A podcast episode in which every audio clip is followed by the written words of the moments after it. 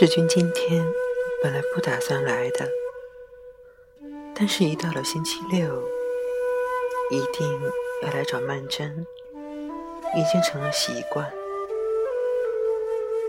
白天憋了一天没有来，晚上还是来了。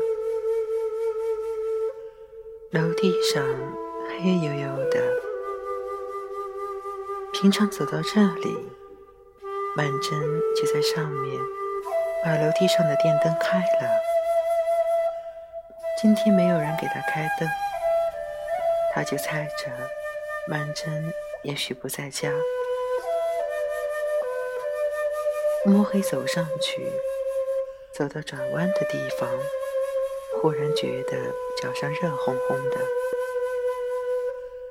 原来地下放着一只煤球炉子，上面还煮着一锅东西。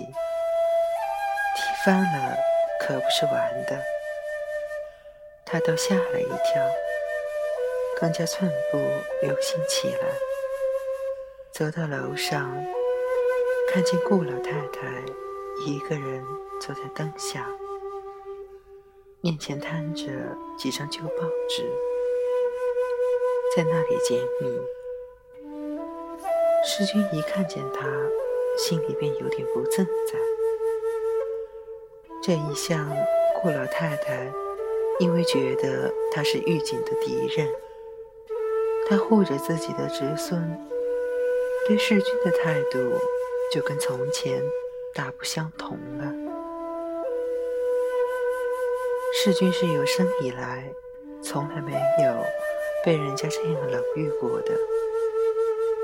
他勉强笑着叫了声“老太太”，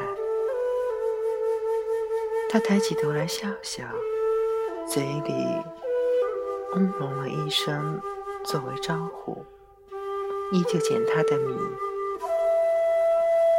世君道：“曼桢出去了吗？”顾老太太道：“哎，她出去了。”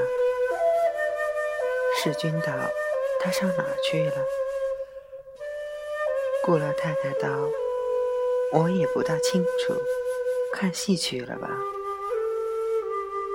世君这就想起来，刚才在楼下，在狱警的房门口经过，里面没有灯。狱警也出去了，大概一块儿看戏去了。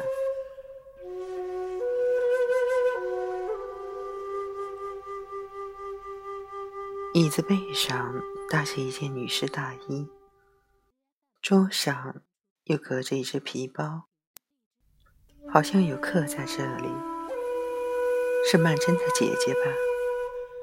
刚才没注意，后门口。仿佛停着一辆汽车，世君本来马上就要走了，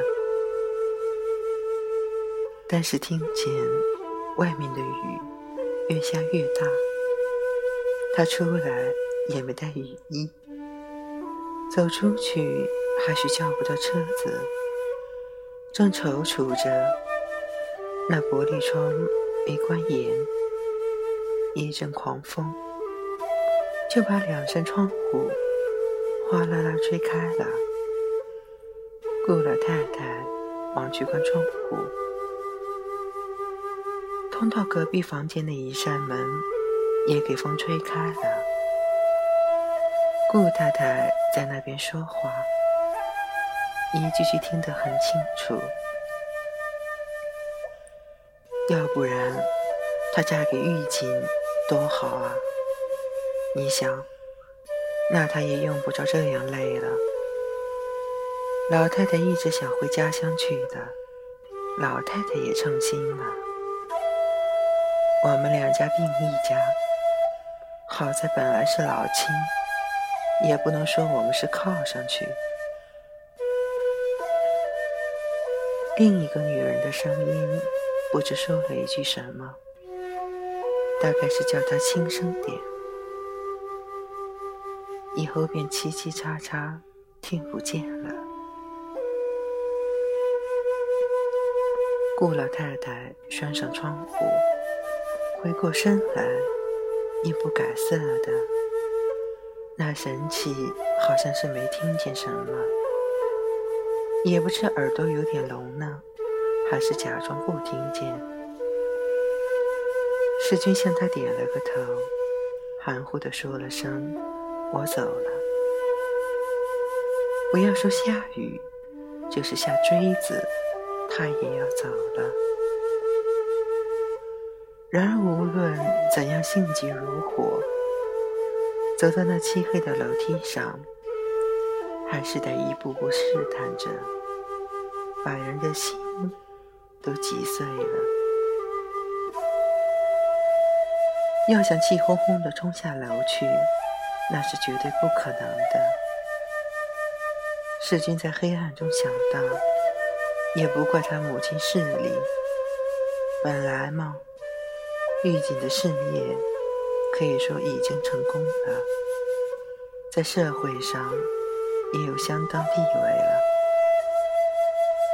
不像我是刚出来做事，将来是怎么样，一点把握也没有。